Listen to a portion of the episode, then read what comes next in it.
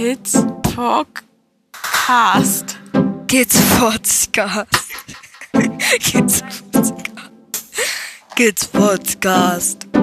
Kids Podcast. Kids Podcast. Kids Podcast. Kid Podcast. So.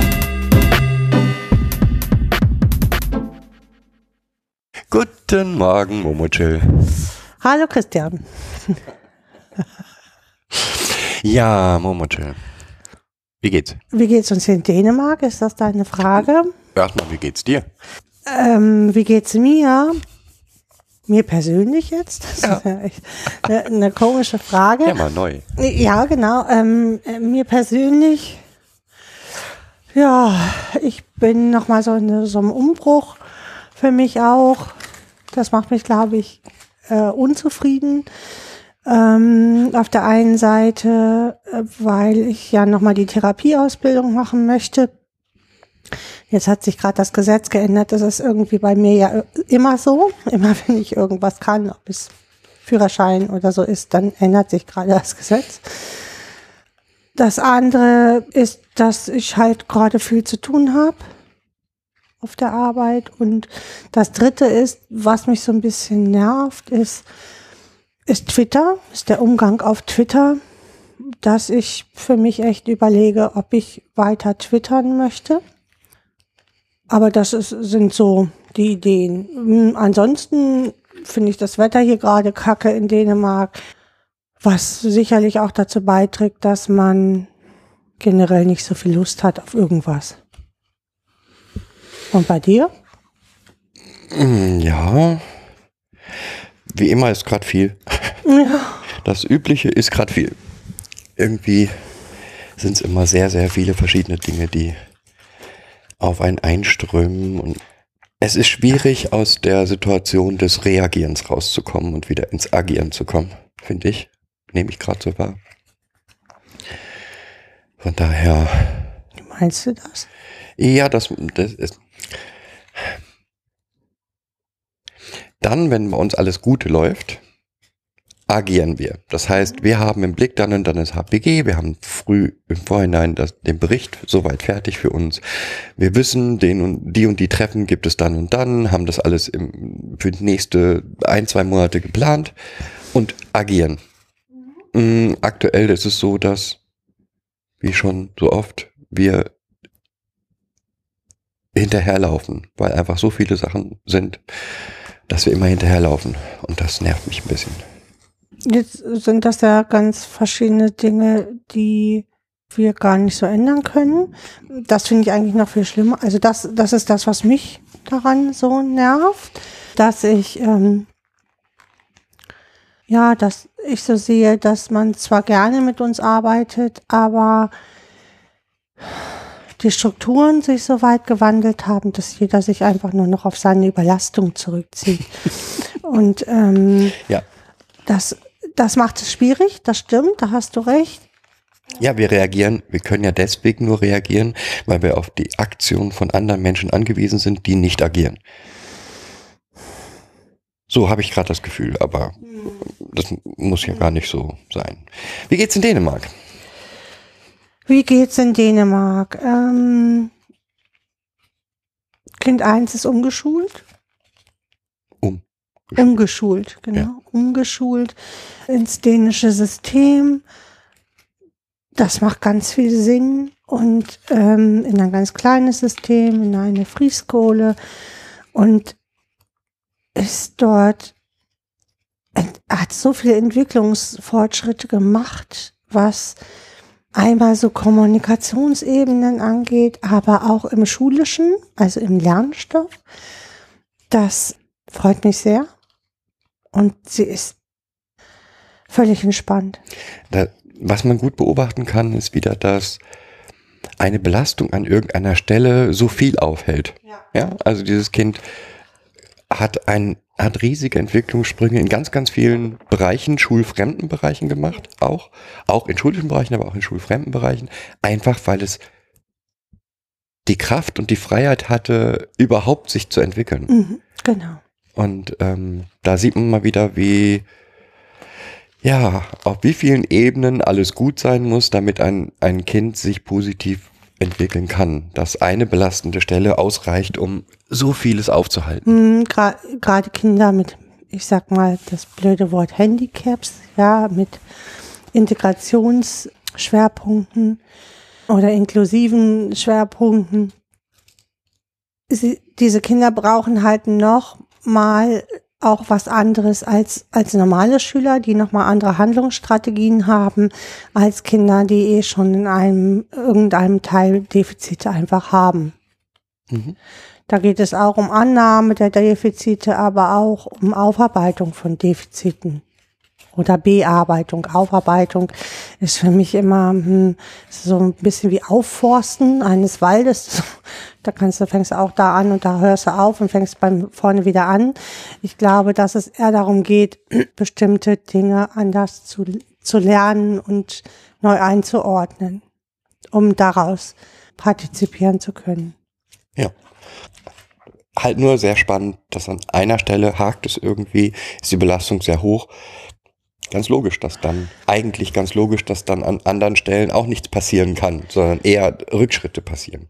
Oft ist es ein Zusammenspiel von ganz vielen kleinen Dingen, die sich wie eins anfühlen. Und das ist, das, da muss man schon nochmal differenzierter dann hinschauen, um zu, zu begreifen, dass es halt nicht nur eine Sache ist. Ist schon klar. Hm. Ja, was mit Kind 2 und 3? Ja, Kind 2 und 3 sind ja auch in einer kleinen Schule und ähm, auch Kind 2 hat ja gewechselt auf ein anderes Schulsystem, aber auch weiterhin auf einer deutschen Schule, aber ein kleineres Schulsystem.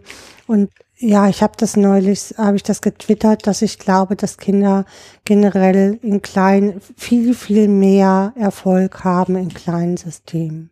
Egal. Und da ist es für mich auch egal, welches Kind. Ja.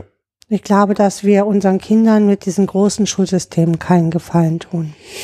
Ich glaube, das ist unzweifelhaft. Ja, genau. Ja.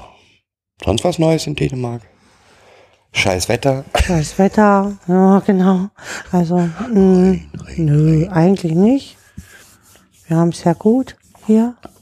Ja. Wir haben ganz viel Dänisch dazu gelernt. Das war eine gute Idee, uns eine private Lehrerin hier nochmal zu suchen, als in diese SF, äh, Quatsch, AOF-Kurse zu gehen, die vom Staat angeboten werden. Äh, Also habe ich für mich das Gefühl. Kleines. Lernsystem. Ja, genau, besser. genau. Kleine, Lernsys kleine Lernsysteme sind irgendwie besser. Da hast du recht. Da wären wir wieder. Ja, ich bin auch total stolz, weil ich jetzt auch auf Dänisch Telefonate führen kann.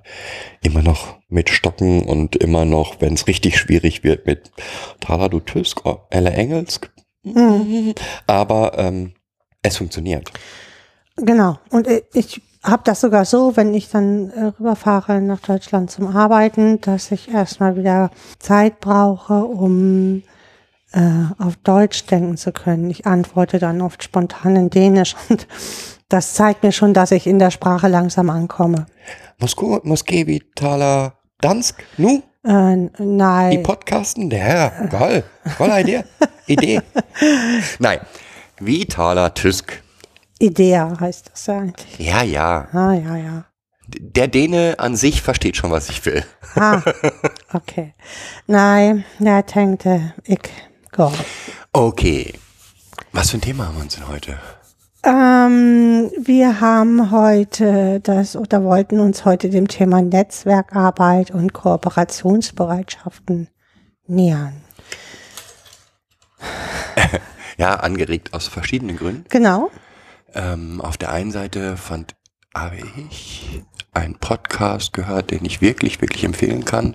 Der Podcast heißt Scheiße gebaut und ist von Jugendrecht. Also auf Twitter, Twitter-Handle Jugend, ähm, Jugendrecht. Total spannend und da wurde nur ein Satz gesagt, den ich total, oder ein, eine Szene geschildert, die ich total spannend fand. Ähm, eine Jugendrichterin oder es geht um Jugendgerichtsinhalte und die Jugendrichterin schilderte, dass sie versuchte, den Fall erstmal nur mit dem Angeklagten, ohne die betroffene Lehrerin und Mitschüler zu klären, weil sie zu Recht sagte, das Kind muss ja nachher in das System zurück. Und wenn sie sich einmal das Kind und die Lehrerin gegenüber gesetz, se- gesessen haben als Angeklagte und Schuldiger, Anklagende und Schuldige oder ich weiß, du weißt, was ich meine. Ähm, Be Beklagter und an, äh. Angeklagter und nee, Beklagter nennt man die eigentlich. ja, aber den, ich meinte jetzt eher, äh, sie Den ist ja nicht die An- Ankläger meinst Sie du? ist ja nicht die Anklägerin, oder? Aber ist auch egal. Die, die Richterin, ähm, die Staatsanwaltschaft klagt an. Eben, und ich meinte, die Lehrerin ist jetzt nicht die Anklagende. Ist auch jetzt wurscht. Ähm, schon klar, was ich sagen will. Ähm, die müssen wieder miteinander klarkommen und je ähm, es, wenn ich das, wenn, wenn man das verhindern kann, dann eine solche Zusammenkunft macht das absolut Sinn. Und ja, das haben, das ähnliche Situationen erleben wir halt oft. Genau, es lässt sich, ähm, diese Aussage lässt sich übertragen in, in Eltern, Schüler, Sozialarbeiter, die Schularbeiterarbeit, weil es äh, in, in allen Fällen ist immer irgendwie das Kind der Leidtragende. Ähm, So, ich, ganz kurz, ich würde das jetzt eben nicht nur auf Schule, Nee. sondern überall. In, Genau. in allen Bereichen, in denen wir arbeiten, ha- halten wir das Ziel Netzwerkarbeit ein extrem hoch. Kooperationspartner. und Kooperationsarbeit hoch. Mm, genau. So. Was sind denn die Voraussetzungen erstmal dafür? Äh, Für gelingende, also ich gehe jetzt immer von gelingender Netzwerkarbeit aus, ist erstmal die Bereitschaft von jedem Partner, in diesem Netzwerk arbeiten zu wollen. Und also das oberste Ziel ist die Arbeit für das Kind. So sollte in dieser Netzwerkarbeit sein. Das, was dazu noch gehört, ist klar zu haben, welche Rolle jeder in diesem Netzwerk hat. Also die Schulsozialarbeiterin, die Eltern, die Lehrer, Kindergärtner, Ärzte, was auch immer dort mit am Tisch sitzt. Also dass jeder sich wirklich seiner Rolle bewusst ist und auch wie er zu dem Kind steht. Also das heißt jetzt nicht nur die Rolle parat zu haben, sondern auch in welcher Funktion er eigentlich die Aufgabe, dass de, äh, ich sag mal jetzt dem Kind geht's gut wahrnehmen kann in welcher Funktion er die wahrnehmen kann. Und, und da ist ja schon das erste größte Problem. Genau, da, da scheitert es schon oft. Aus unter, ich glaube aus unterschiedlichen Gründen, weil jeder immer der Meinung ist, er muss auf, auf er muss das Kind schützen oder er muss das Kind voranbringen oder er muss er hat ein er hat ein Anliegen. Warum? Also dieses da geht es im Endeffekt erstmal darum, wer hat welches Anliegen. So, ich glaube, das oberste Ziel von jedem ist, dass es dem Kind gut geht. In seinem Kopf. Ja, das muss aber nicht bedeuten, dass jeder das Ziel gut verfolgt. Aus seiner Rolle, Rolle heraus. Dann geht es natürlich auch immer um die Art und Weise der Kommunikation. Also Kommunikation in Netzwerkarbeit hat immer, egal wer welche Stellung und wer welchen Rang hat, auf Augenhöhe zu passieren Und offen. und offen. Aber ne, das ist, wir wären jetzt erstmal bei der Augenhöhe. Das passiert in ganz vielen Gesprächen nicht. In so Netzwerkarbeiten bekommt jeder einen Auftrag, weil es darum geht, ja, dass je- jeder in dem Netzwerk auch seine Kompetenzen hat. Und das muss natürlich in einem Protokoll festgehalten werden, damit jeder auch weiß, was er bis zum nächsten Mal zu tun hat. Das passiert auch oft wohl nicht. Das war mir gar nicht so klar, weil das eigentlich schon allein die, ich sag mal, die Statuten von Netzwerkarbeit sind. Wie will ich an meinem Netzwerk, also wie will ich an dem Problem mit allen zusammenarbeiten, wenn ich meinen Auftrag nicht kenne? Fällt dir noch was dazu ein, was ich jetzt vergessen habe? Also ganz wichtig finde ich nochmal von vorne, jeder muss verstehen, was die Rolle des anderen ist. Das heißt, nicht nur, wer er ist, welche Aufgabe er im Zusammenhang mit dem Kind spielt, sondern auch, welche Rolle er im Zusammenhang des gesamten Systems spielt. Mhm. Ja. Ähm, da fehlt es meiner Meinung nach oft. Also Mhm. ich habe mal das Gefühl, dass die einzelnen Partner einer solchen solchen Netzwerkes so davon überzeugt sind, dass jeder weiß, was sie, zu, sie tun, weil für sie ist es allgegenwärtig und ähm, klar, dass sie dies gar nicht den anderen am Anfang des Prozesses klar machen. Ja, genau. Da, da beginnt schon, da beginnt oft schon der erste Fehler, dass sie da so ein Bild von sich selbst im Kopf hat Mhm. und oft geprägt ist von, von Emotionen, dieses Bild und diese Emotionen und eigenen Befindlichkeiten in diesen Prozessen haben da nichts zu suchen. So, es geht halt, ja, die, die kommen automatisch, aber die muss ich woanders lassen. Die haben jetzt erstmal nichts mit der Arbeit in diesem Prozess zu tun. Ja. Also, wie gesagt, ich glaube, dass zum Beispiel ein Vormund so sehr seine Rolle als Vormund tagtäglich spielt, dass er, wenn er in einen neuen, eine neue Struktur kommt, der Meinung ist, jeder weiß am Tisch, was seine Rolle ist, was seine Aufgabe genau. ist. Und das ist ganz oft eben nicht der Fall. Sondern Welche Ja. Aufgaben er hat. welche damit. Aufgaben er hat und welche, genau. welche Bereiche er abzudecken hat.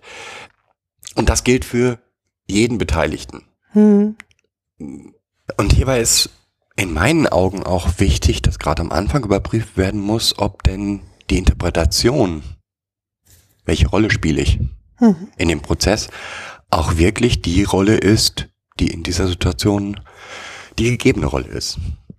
Also ein Schulsozialarbeiter, äh, ein, ein Schulbegleiter, der hat eine bestimmte Rolle und man muss überprüfen, ob er denn wirklich der Begleiter des Kindes ist genau, wie es das Gesetz vorsieht. wie es der Vorsitz oder der Begleiter, der Helf Helfer der Schule, wie es leider oft interpretiert wird. Genau, ich habe äh, neulich Stellenausschreibungen gelesen für einen Schulsozialarbeiter.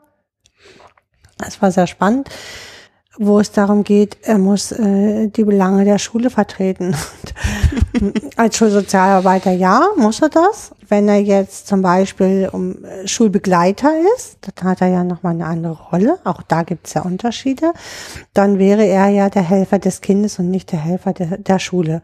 Und ähm, da wird von Schule oft was anderes gefordert und damit kommt der Schulbegleiter jetzt in, ne, äh, in ein, ein Bedrängnis, weil er ja versucht, alles drumherum gut zu, zu äh, gerade zu ziehen, so sage ich mal. Und ähm, damit lässt er sich dann oft auf so, hm, auf so eine Twitter-Position ein, die das Kind in Schleudern bringt. Ja, also wie gesagt, das wäre für mich zu Beginn einer solchen Netzwerkarbeit notwendig, dass jeder definiert, was seine Rolle im System ist und dass Da- eigentlich auch alle überprüfen, ist das so. Und dazu muss man leider sagen, dass Eltern, auch wenn sie die elterliche Sorge innehaben, oft in diesen Netzwerken die schwächsten Partner sind, weil die anderen natürlich alles Fachkräfte sind, nach dem Fachkräftegebot und sie einem Mehr von Fachkräften gegenüber sitzen. Mhm. Und dadurch die, die Position der Eltern auch geschwächt ist. Ähm, Ja. Massiv geschwächt. Es Ja. ist ja auch meistens so, das haben wir auch so erlebt in solchen Gesprächen, dass ähm, je schwieriger die Situation ist, desto mit mehr Leuten Sitzt man plötzlich. sitzt man da. plötzlich Hm. da und ähm, aus einem 2-2-Gespräch wird dann plötzlich ein 7 zu 2 Gespräch und äh, die professionelle Seite, nenne ich es mal so, ähm, ist der Meinung, mit viel Menschen könnte sie viel Kraft in das Gespräch bringen. Mhm. Genau. Ja, wir hatten jetzt gerade, das wäre für uns, äh, für mich der Beginn und nochmal absolut offene Kommunikation. Es kann nicht sein, dass Teile dieses Netzwerkes nicht informiert sind über Inhalte, die alle angehen. Auch etwas, was ich leider meistens, meistens nicht erlebe. Ja, das stimmt. Da, wo, also ich sag's mal so, dann, wenn wir gelingende Netzwerkarbeit hatten, dann war das so, dass es ein E-Mail-Verteiler gab und kein, Genau. Genau. Man gehört, man gehört als Teil des Netzwerkes mit in diesen E-Mail-Verteiler. Alles andere macht auch gar keinen Sinn, weil man dann, weil es, also alles andere zeigt eigentlich nur, dass man nicht auf Augenhöhe miteinander arbeitet. Ja, so würde ich es interpretieren. sogar gegeneinander arbeitet. oder gegeneinander arbeitet. Und dann äh, müsste man wieder anfangen zu klären, wer hat welche Rolle in diesem Netzwerk. So, dann müsste man eigentlich zurückgehen auf äh, Rollenverteilung und Aufgabenverteilung. ja. Ja, genau. So sieht das eigentlich erstmal aus, egal in welchem Prozess. Ja. Erleben wir zu selten, immer noch. Ja. Aber schaffen wir, ich habe das Gefühl, wir schaffen es immer wieder, es hinzukriegen. Hm, Ja, das liegt an unterschiedlichen Strukturen, glaube ich. Wir, du und ich, wir sind sehr gut in der Lage, zwar auch Wut und äh, so zu empfinden, dies aber nicht mit ins Netzwerk zu tragen. Das heißt, wir suchen uns außerhalb Strukturen, also im, im Rahmen von Supervision oder Reflexion, wo wir äh, über diese Wut, die da aufkommt, nochmal sprechen können und auch welchen Ursprung sie hat. Somit können wir offen, wie du das nennst, immer wieder in die Kommunikation gehen. Ja. Und das ist warum, auch, hm? bevor wir jetzt weitermachen, warum machen wir es denn so? Äh, warum wir das so machen, weil ähm, alles, alles, was wir tun, ähm, Auswirkungen auf die Kinder hat. Wenn es Irritationen in diesen Netzwerken gibt und ähm, ausgesprochen oder unausgesprochen kommt, kommen diese Botschaften beim Kind an und das Kind befindet sich massiv in Loyalitätskonflikten. Und dann hat das Netzwerk versagt, meiner Meinung nach. Immer. Ja, das Netzwerk dann. Genau, dann hat das, ähm, das ist ja meine Meinung, aber Ja. ist meine Meinung dazu, das können andere anders sehen. Aber meiner Meinung nach geht es darum, ja, das Kind alle, äh, dass alle in diesem Netzwerk arbeitenden das Kind unterstützen wollen und nicht dem Kind schaden wollen. Und egal welche, also ich, ich werde ja oft dazu gerufen, wenn es, wenn es, wenn es schief hängt, wenn diese Netzwerkarbeit schief hängt, und ich erlebe, dass sich die Fronten aufgrund von äh, persönlichen Befindlichkeiten so verhärtet haben, dass eine normale Kommunikation in die, innerhalb des Netzwerkes nicht mehr möglich ist. Und dann müssen, muss ich immer dafür sorgen, dass alle erstmal einen Schritt wieder zurücktreten und jeder seiner Rolle sich bewusst wird. Das, was du am Anfang, was wir jetzt schon mehrfach gesagt, was du schon mehrfach gesagt hast und was mir auch ganz wichtig ist, ist, prinzipiell kann man davon ausgehen, dass alle Beteiligten eines solchen Netzwerkes das Gute für das Kind wollen. Ja. Die haben immer noch eigene Agenten. Genau, eine eigene Agenda. genau. Ne? Also Ja, der, der Lehrer, der sagt, ja, aber es darf nicht zu viel Arbeit werden. Ähm, der, der, der, ja Schul, oft- na, der Schulrektor, der die Ich Gesamtschule. würde das nochmal runterbrechen wollen an der Stelle. Äh, Wenn du jetzt vom Schulrektor, also gehen wir vom Schulrektor aus, der kriegt bestimmte Vorgaben von den Schulbehörden, wie er das an seiner Schule umzusetzen hat. Ein Lehrer kriegt wieder bestimmte Vorgaben vom, von dem Rektor und muss die aber nach außen hin vertreten. Jeder, der da sitzt, ist ja nicht in seiner Person da, vielleicht findet er Dinge gut oder schlecht, die er da vertreten muss, sondern er ist in seiner Rolle da. Und ähm, auch da können manchmal in der Person Diskrepanzen einfach auftreten in den Aussagen oder in dem, äh, wie er sich fühlt oder wie er dem anderen gegenüber sitzt. ist ganz oft ein Zeichen von, äh, ein, ein Ur, eine Ursache vom Problem, finde ich, weil, weil man merkt oder wenn man merkt, dass derjenige etwas vertritt, sehr vehement vertritt, dann ist es ganz oft so, dass der das eigentlich nur so vehement vertritt, weil er zwar persönlich das nicht hundertprozentig mitträgt, aber es ist seine Aufgabe, diesen Weg zu gehen. weil er den Auftrag gekriegt hat. So. Das ist halt, das in, in der Arbeitswelt funktioniert es halt oft so. Und trotzdem äh, kann er aber sehen, dass, äh, dass dem Kind innerlich nicht gut tut, das, was da gerade von ihm gefordert wird. Aber mm, ist eine, Beob eine Beobachtung, die jetzt nichts direkt damit zu tun hat, aber je heftiger jemand auftritt, umso heftiger oder so öfter habe ich das Problem da, oder das Gefühl, dass derjenige nicht seine eigene Meinung vertritt, sondern die, die Meinung vertritt, die er vertreten muss Mhm. im System.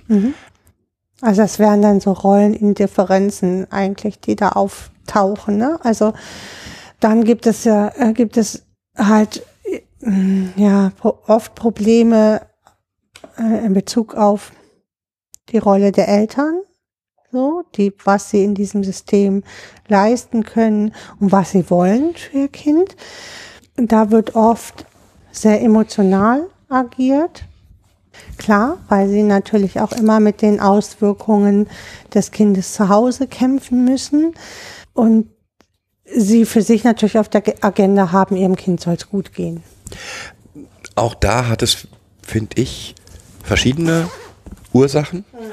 Ähm, auf der einen Seite das, was du gesagt hast, natürlich ist deren er die, die oberste Aufgabe der Eltern ist es dafür zu sorgen, dass es dem Kind gut geht. Genau. Dann kommt aber oft auch ein,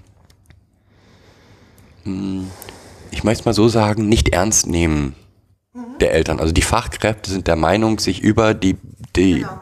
Das Denken, Fühlen, Empfinden ähm, der Eltern hinwegsetzen zu können, weil sie es ja besser wissen. Und ähm, das ja auch das, was alle Autistin, Autisten, oder Eltern von Autistenkindern beschreiben, dass sie sagen, dass sie sagen, dass das Kind im Nachhinein, also zu Hause, in den Overload geht, ähm, während es sich in der Schule scheinbar gut verhält. Da ist ganz wichtig, dass die, finde ich, dass die Experten eben den Eltern auch Glauben schenken und das Ja. nicht in Frage stellen, was. Also ob das jetzt Autisten sind oder ja, ähm, wenn ein Kind sich dann zu Hause total verweigert, aber in der Schule noch zugänglich ist. Auch dieses Kind bewegt sich ja dann in zwei unterschiedlichen Welten. Auf der einen Welt in der Schule will es funktionieren, weil es ja auch da seine Freunde hat, sein Lebensfeld hat und so und will dort glänzen, das eine oder das andere Mal.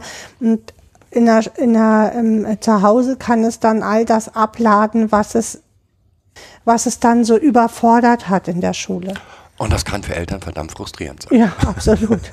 auch andersrum, ne? Also ähm, auch ich erlebe das ja andersrum, dass ähm, Kinder dann nicht so gute Bedingungen zu Hause haben und den Frust aus oder da, das, was sie halt aus dem Elternhaus an Defiziten äh, haben, dann in der Schule abladen. Also es geht in beide Richtungen. Es geht immer nicht nur in eine Richtung. Stimmt.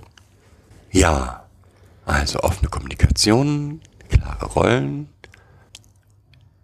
Ich Das Anliegen muss gleich sein. Also man muss erstmal da- daran, daran Das gleiche Ziel haben. Genau, äh, daran scheitert oft die Kommunikation. Alle glauben ja, sie wollen hier fürs Kind arbeiten, aber was ist denn das Ziel? So und das Ziel muss erstmal ein gemeinsames Ziel ja verbalisiert sein. Also es muss halt für alle klar deutlich sein, dass das das Ziel ist.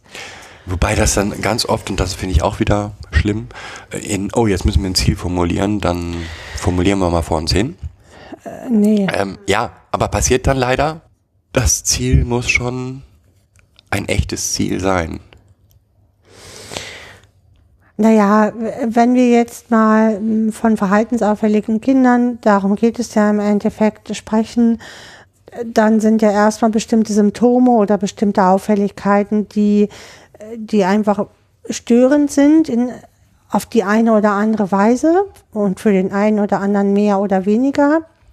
Und dann müsste man, wäre das Ziel, wie können wir, was können wir dort tun, damit das und das in bestimmten Situationen nicht mehr auftritt. Ja, schön, konkret.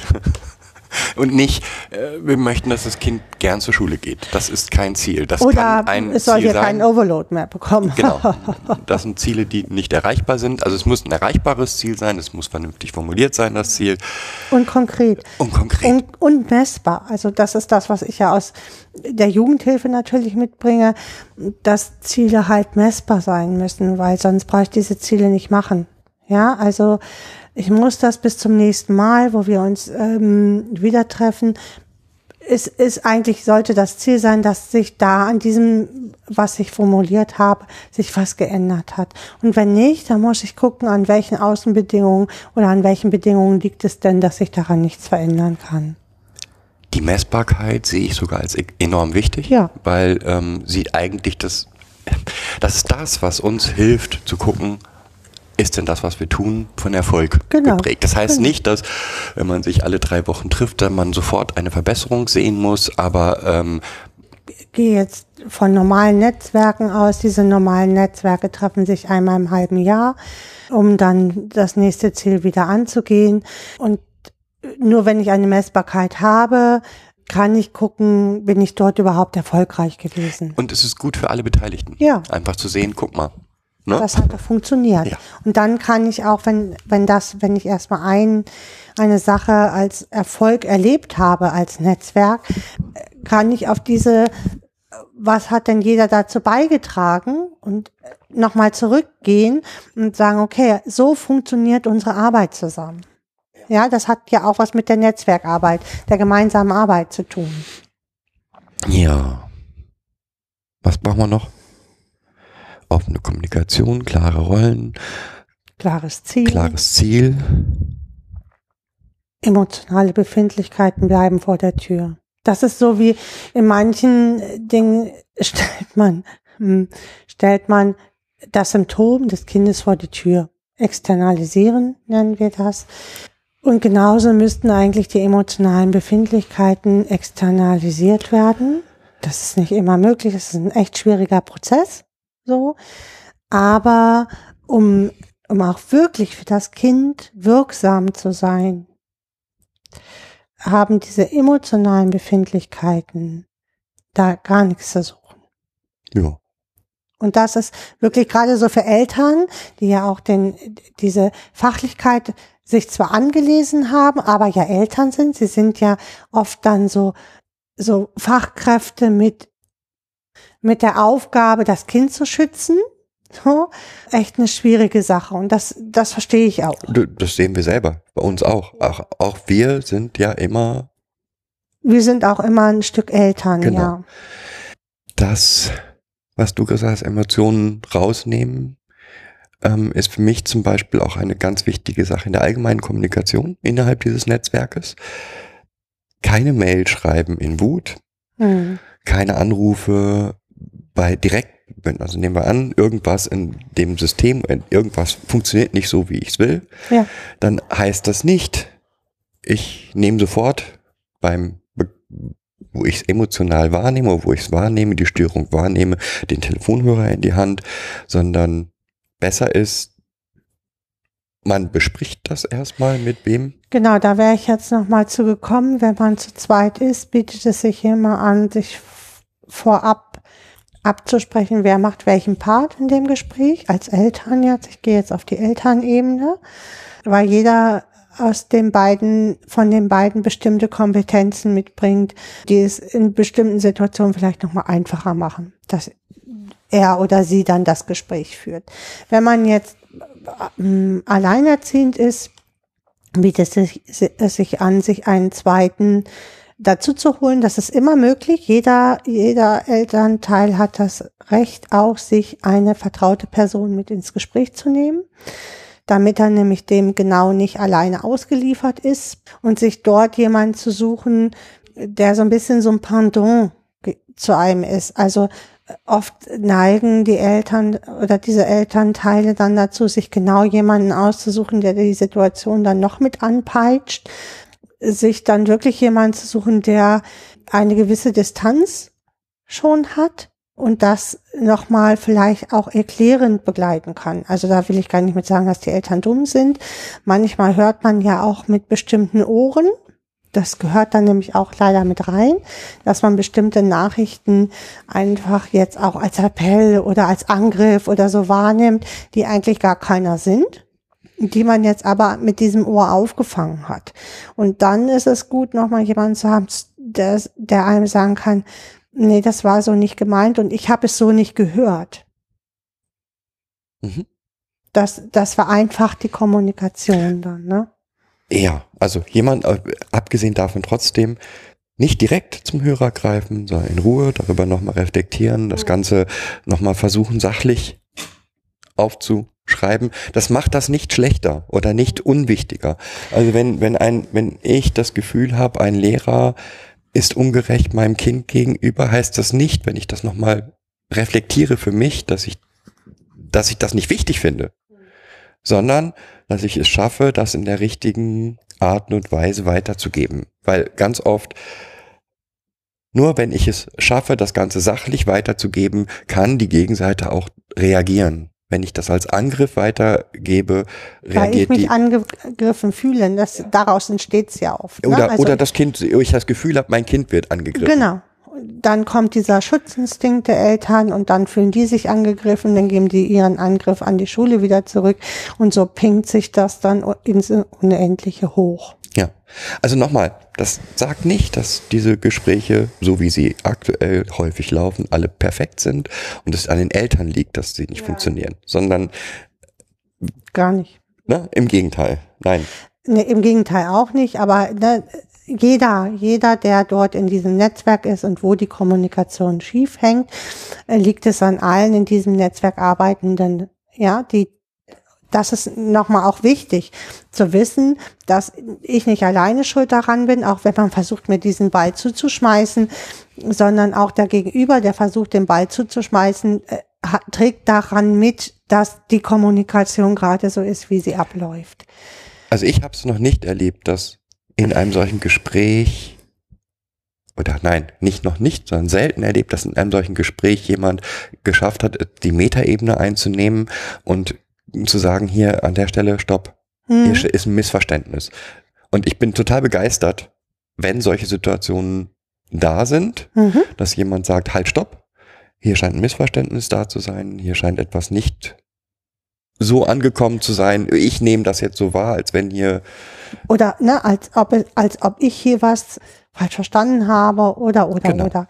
Ähm, genau, Also- das ist das eine. Und manchmal macht es auch Sinn, wenn die Ebene, die gerade nicht funktioniert, also wenn es da so viel Wut und Aggression gibt, den Prozess zu, also zu entschleunigen. Also das ist, glaube ich, auch eins unserer Wirkprinzipien.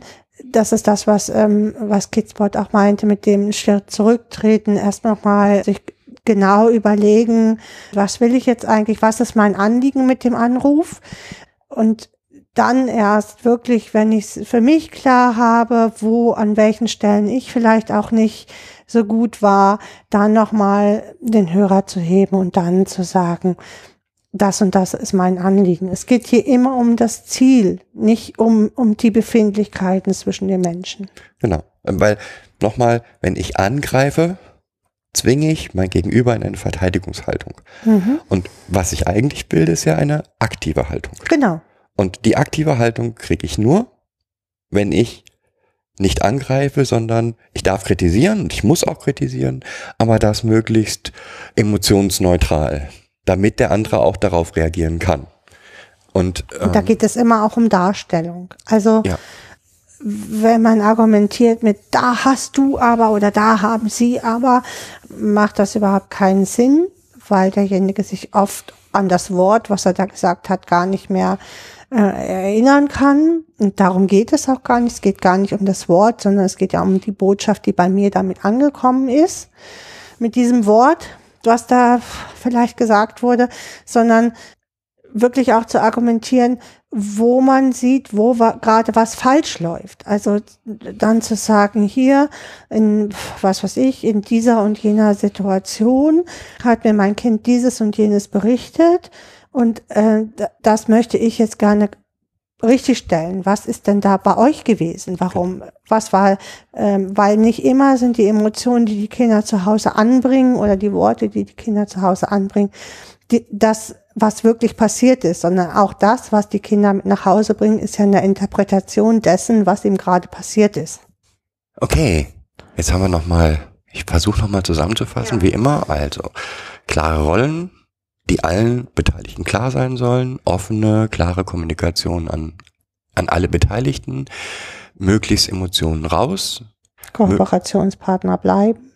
Kooperationsbereitschaft muss, bleibt durchgehend bestehen. Das war es eigentlich. Was machen wir denn, wenn das gestört ist?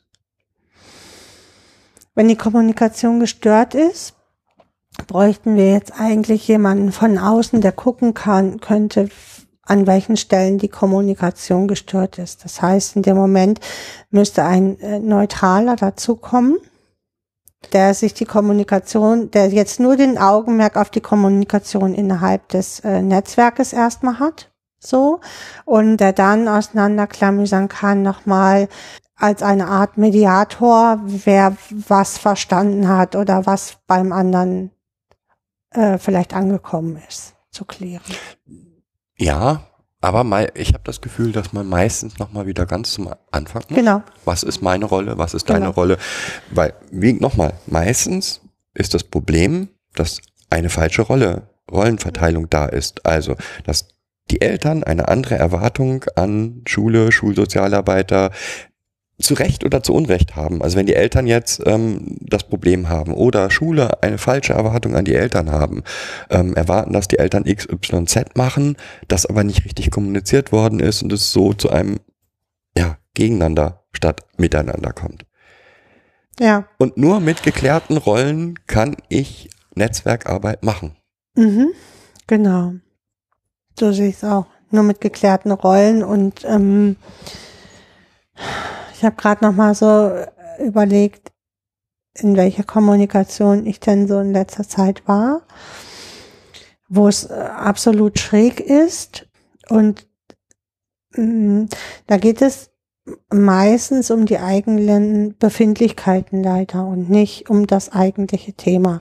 Das ist oft das, warum Netzwerk dann scheitert, dass sich jeder auf seine Befindlichkeit und seine Argumentation zurückzieht und in dem Moment, wo jeder sich auf seinen, seine, seine, ich sag mal so, hinter seine Firewall zurückzieht, ähm, hat er nicht mehr die Möglichkeit, mit dem anderen ähm, ins Gespräch zu gehen.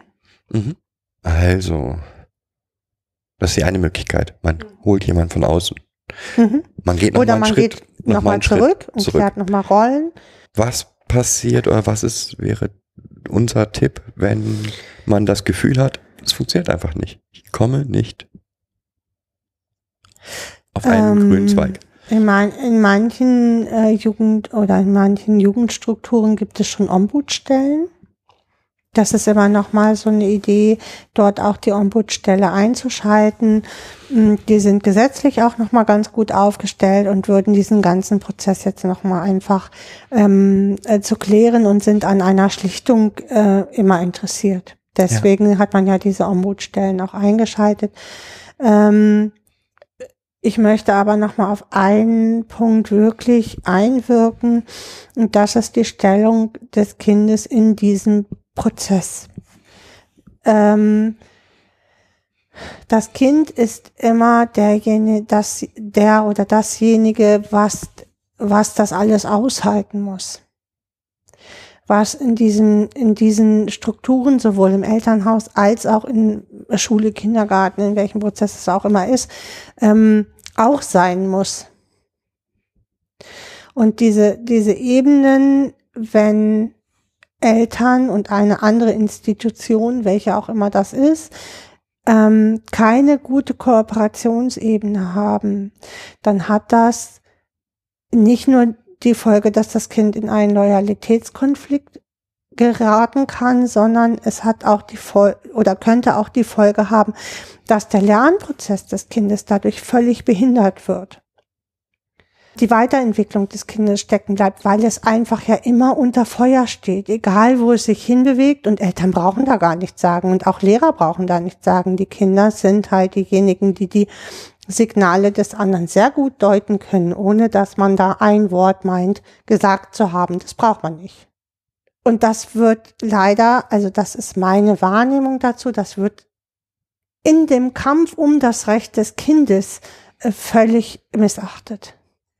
So, die, wie geht es meinem Kind, wenn ich, wenn ich hier einen Streit mit der, mit Kindergarten, Schule, irgendeiner Institution habe? Wie geht es meinem Kind eigentlich damit? Und mh, was macht das mit dem Kind? So verrückt wie es klingt, ich weiß, dass es jetzt ein bisschen pathetisch oder so klingt, aber Mhm. manchmal ist es sogar so besser, dass irgendetwas nicht perfekt läuft, aber harmonisch. Das ist zwar blöd, weil eigentlich möchte man perfekt und harmonisch, das ist auch immer unser Ziel. Aber Was könnte ein Weg dahin sein? das, das ist ein Prozess, wie immer. Es ist ein Prozess. Wir kriegen es nicht perfekt sofort hin. Natürlich, nochmal, wenn, wenn das, wenn, wenn die Struktur, die dort vorhanden ist oder in der ich mich befinde, ähm, sich nicht an Recht hält, es keine offene Kommunikation gibt, Punkt, Punkt, Punkt, all diese Sachen nicht stimmen, dann muss ich überlegen, wie ich damit umgehe und ähm, was ich tun kann. Das kann auch heißen, ich muss mal mit dem Rektor sprechen oder, ich muss gegen nächste die Schule Schule klagen oder, oder, was auch oder. immer. Ist Mhm. alles richtig. Nur, ja, es ist halt wichtig zu versuchen, einen gemeinsamen Weg zu gehen. Mhm. Und dieser gemeinsame Weg heißt auch und ist immer mein Weg für das Kind Mhm. und nicht für mich oder nicht für Recht haben oder für Genau, irgendwas. darum, darauf läuft es nämlich irgendwann hinaus, dass man nur noch auf seinem Recht pocht. Und man hat dann auch recht, gar keine Frage. Ähm, ja. Also ich mein, bin ich ganz sicher, dass ich in vielen Fällen, äh, wenn ich einzelne Situationen betrachte, sehe, welche Fehler alle anderen machen. Ja. Und was das Gesetz davor sieht, auch da kennen sich Eltern ja heutzutage gut aus. Und das ist auch ja gut so. Ist auch gut. Aber manchmal ist es nicht das Recht haben und das Recht auf dem Papier das Richtige, sondern erstmal, ja, die Kooperationsebene zu schaffen. Also das wäre dann, dann in diesem Moment das Ziel, um das Kind zu schützen. Ich kann nicht immer über, über, ähm, Ich, ich kann nur sagen, dass wir, wo es immer geht, versuchen, bevor wir die nächste Eskalationsstufe gehen, die wir auch gehen, wenn, wenn wir das Gefühl haben, es geht nicht weiter, dann haben wir einen Plan B. genau. Und äh, ich finde es immer ganz schlimm, wenn eskaliert wird, eskaliert wird, aber es gibt keinen Plan B. Ja? Wenn ich mit der, so schlimm wie es ist, wenn ich mit der einzigen Schule zusammenarbeite, die ich im Umkreis habe, und es mit der verscherze, dann muss es zum Unwohl des Kindes sein. Das kann nicht mehr zum Wohl des Kindes sein. Ja, also ein Plan B ist wichtig. Nochmal, ja? Also, sich ex wir haben, was haben wir jetzt, extern, äh, extern jemanden dazu holen, versuchen nochmal einen Schritt zurückzugehen, sich einen Plan B überlegen und drittens noch was, es gibt immer Beschwerdestrukturen. Und die auch einzuhalten, Ja. ne? Mhm. Also nicht eine Beschwerdestufe überspringen. Das mag vielleicht blöd sein, mag den Prozess verlangsamen. Aber derjenige, der sich beschwert, muss sicher sein, dass er den richtigen Weg gegangen ist. Ansonsten wird er immer, wird ihm immer der Vorwurf nachhängen, ja, aber du hast dich ja nicht in Struktur gehalten. Und äh, das mag vielleicht alles unfair klingen oder wie auch immer, nur unsere Erfahrung sagt, das ist das, der richtige Weg. Naja, und sich auch sicher sein, dass wenn ich mich beschwere über jemanden, kann derjenige sich persönlich angegriffen fühlen, weil ich ähm, ja seine Kompetenz in diesem Moment in Frage stelle. Ja, das macht doch was mit diesemjenigen äh, oder mit der Schule oder mit dem Kindergarten, über den ich mich be beschwere, macht das was mit allen Menschen, die dort arbeiten, weil sie sind immer davon überzeugt, dass sie ihren besten Weg gehen. Ja, deswegen haben, äh, ist auch so eine Sache, vor der Beschwerde, finde ich, gibt es immer noch ähm, die Möglichkeit, so eine Art informelle Beschwerde zu machen. Also nicht zu sagen, mein Kind auf Schule XY, da passiert das und das, sondern zu sagen, ich rufe doch mal die Beschwerdestelle an und sage, ich habe ein Problem. Können Sie mir helfen? Ähm, weil, hm, hm, hm, ich schilder den Fall. Ohne Beteiligte. Ohne Beteiligte. Hm. Das ist alles sehr auf Vorsicht und so weiter. Nur nochmal, es geht, fällt alles aufs Kind zurück. Immer. Und auch immer daran denken, es geht um Strukturen. In deinem Streit auf Twitter wurde uns, was ich ziemlich frech fand, aber egal, äh, wurde uns vorgeworfen, wir hätten uns ja auch ähm, über ähm, bestimmte Situationen beschwert, die wir in der Vergangenheit hatten und das auf Twitter, ja. Punkt eins. Wird uns nicht wieder passieren? Das Nee, sehe ich nicht so. Punkt eins. Twitter ist für mich auch ein Ort, wo ich meinen mir geht's grad scheiße, loswerden kann. Sollte vielleicht nicht, vielleicht sollte man das nochmal anders machen, aber es ist, manchmal rege ich mich auf Twitter auf, was ich einem anderen Menschen gegenüber, dem, meinem Gegenüber, so nicht spiegeln würde. Das andere ist, und das ist mir ganz wichtig, in all den Prozessen, wo wir wirklich Stress und Streit und Ärger hatten, und den hatten wir, haben wir immer versucht, die Beteiligten Mit ins Boot zu kriegen. mit ins Boot zu kriegen und ihnen klarzumachen, ähm, oder wir sa ich glaube, jedem, der mit uns zusammenarbeitet, ist klar, wenn wir sagen, hier ist eines ist etwas passiert, XYZ passiert, und wir brauchen dich, um dieses XYZ aus der Welt zu schaffen. Immer. Wir sagen nie, so gut wie nie, Ihr seid aber scheiße. Du bist scheiße und du bist schuld an. Das passiert, wenn ich, wenn ich genau weiß, der war's. Ja. Selbst dann ist es immer noch, dass ich versuche, eigentlich erstmal es anders aus der Welt zu schaffen, weil einfach es nützt nichts. Wenn der, das Gegenüber in einer Verteidigungshaltung ist, komme ich nicht weiter. Wenn ich damit nicht weiterkomme, ja, dann muss ich den weiteren Schritt gehen. Das du ist gar warst, keine glaube Frage. ich, da, da äh, auf diesem Twitter-Feed warst du, du weichst gerade ab. Was uns dort widerfahren ist, ist eine, dass unsere Art der Arbeit, der Ko Netzwerkarbeit und Kooperationsbereitschaft uns negativ ausgelegt wurde. Und das ist das, was ich auch, wo, wo ich denke, da ist jetzt mal irgendwie Schluss. Da ist für mich auch absolut Schluss, weil diejenigen ja nur einen ein Millimeter Ausschnitt aus dem haben, was wir hier tun tagtäglich.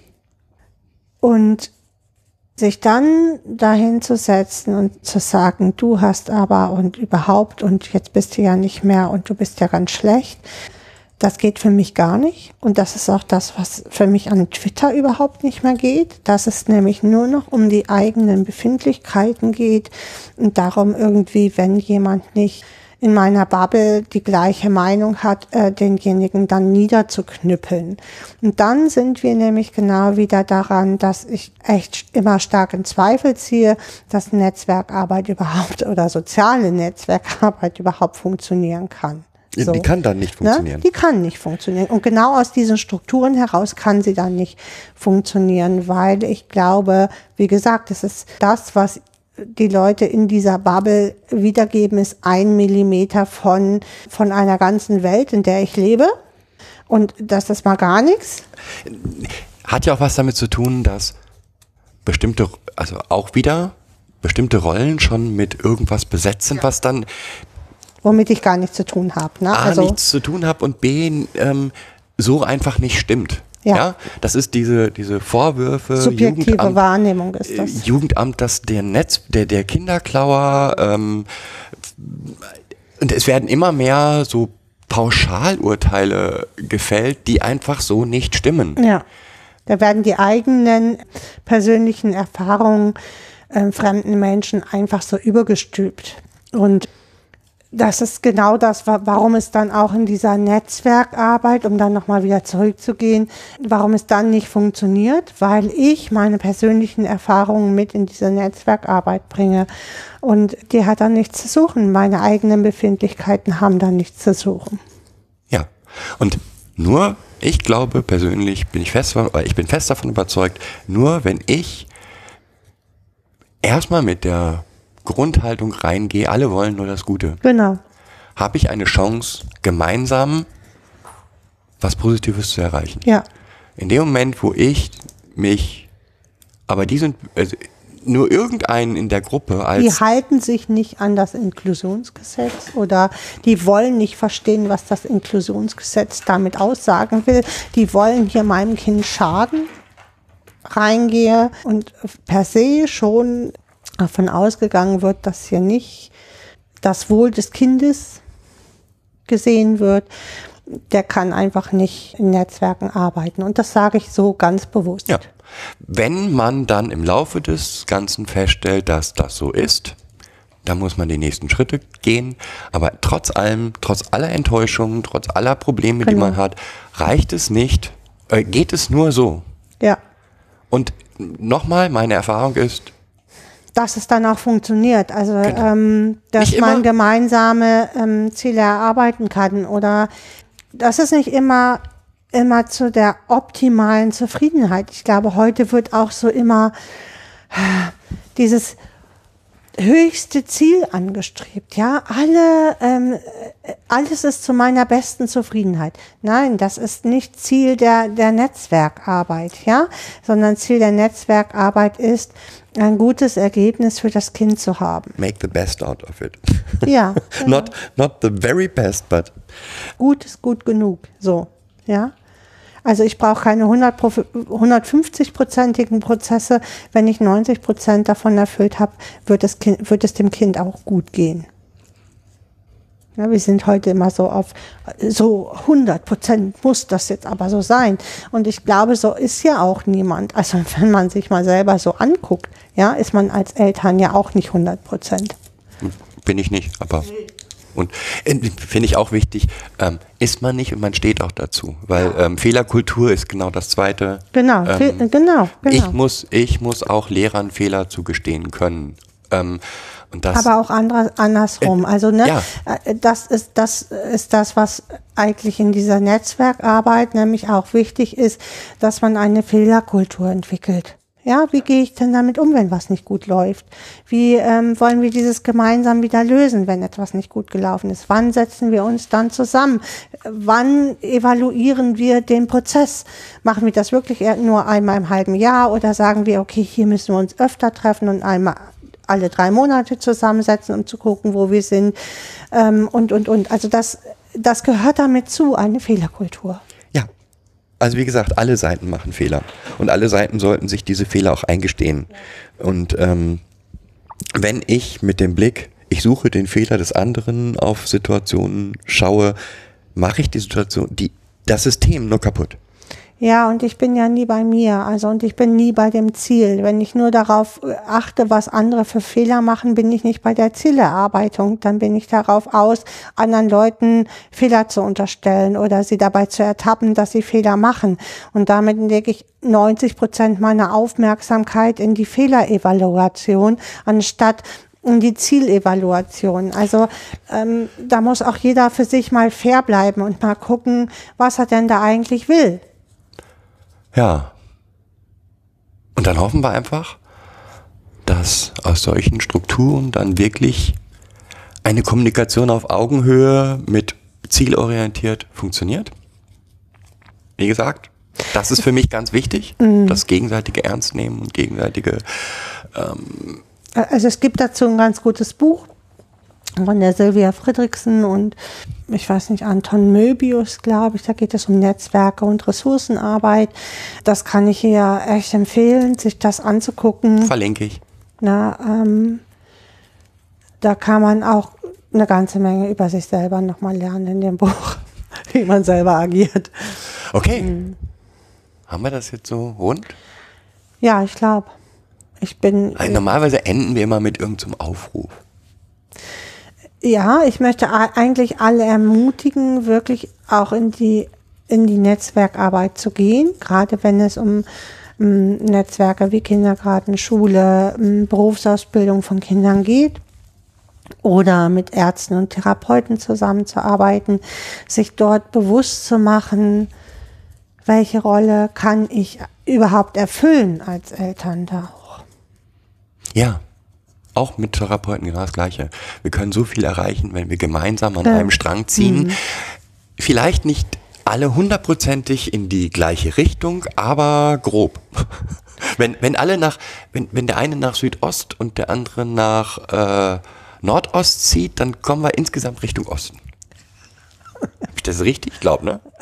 Also, und, und Osten ist gut. Manche Äh, Bilder oh nein, nein, Osten nicht. ist gut. Das wird die AfD sofort ähm, Ah ja, das ist total schlecht. äh, ja, also, ich, ich hoffe, dass alle versuchen, gemeinsam in Genau. die richtige Richtung Es zu geht ziehen. um, um gemeinsam und für das Kind. Dann wünsche ich euch viel Spaß. Bis zum nächsten Mal. Tschüss. Tschüss.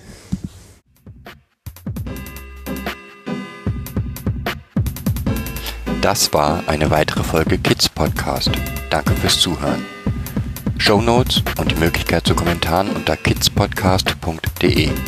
Anregungen, Ideen und Feedback per Mail an info at kidspodcast.de oder per Twitter an kids-pod. Wenn euch diese Episode gefallen hat, empfehlt sie weiter oder gebt Bewertungen in iTunes oder anderen Podcast-Portalen ab.